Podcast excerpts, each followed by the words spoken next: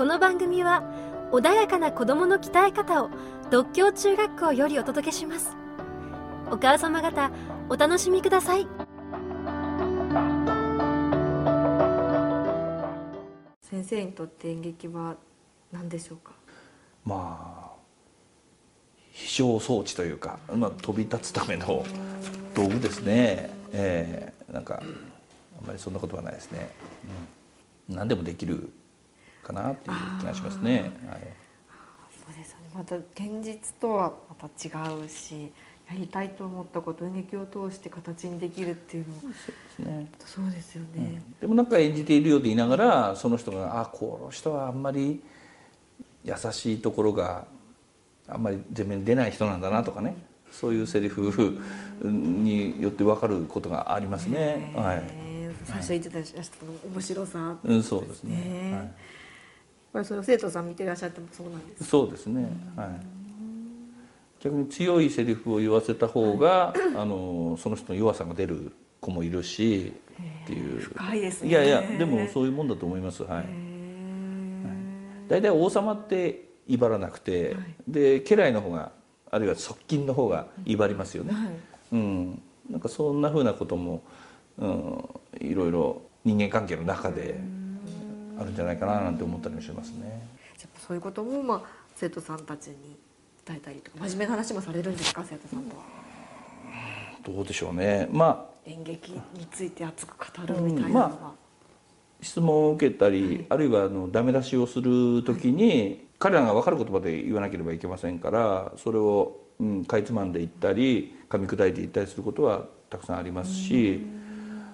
テストが悪かの点が悪かった宿題忘れて怒られたってこともお母さんに言う時に、まあ、どういうふうに言うか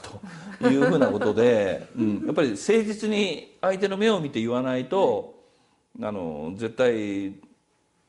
どやされてねあの怒られて終わっちゃってシュンとするだけでやっぱりちゃんと相手の目を見てひたすら謝れとかね。あのそういうアドバイスいやまあそういうことも含めて、確かに演技も、うん、演技もそうそうですよね、ね。うん、そこで下向いちゃったら伝わら伝わるもの伝わらないじゃないかとか。伝え方。伝え方ですね、はい。いやでも本当そうですね。演技もそうだし、えー、それって人とのコミュニケーションそうです。はい、立ち位置とかもねそうですよね、えー、に与える印象とかもそうですもんね、えー、全てに通じる。はい。もうコミュニケーション取らないと絶対に成り立たないものですからだからそこで言うとここ45年でまた大きなギャップがあってスマホの世代が入ってくると安易に何でもできると思っちゃってるんですよね。調べ物もそうです、でそうじゃないんだよと芝居はそうじゃなくてすごく原始的なものであって生身の人間がその場に立ってい明かりを当てるんだってコンピューター制御するんだって全部そのプログラミングをするための人間の考えがあるんだけども今ボタンでポンと押せばゲームができるように何でも安直にできるんじゃないかって思って劇場に行くと古いスタッフさんから「先生何やってんの?」ダメだよっていうことは言われますね、えー、職人さんのようなあのスタッフさんと触れ合うと勉強させられますし今の学校の問題点っていうのはよく出てきますのでそもう今も注意するのはそういうことばっかりですね。失礼のないまず挨拶をして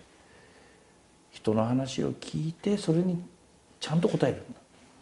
んだ、うん、なんてこと言ったらダメだよというとこですよね。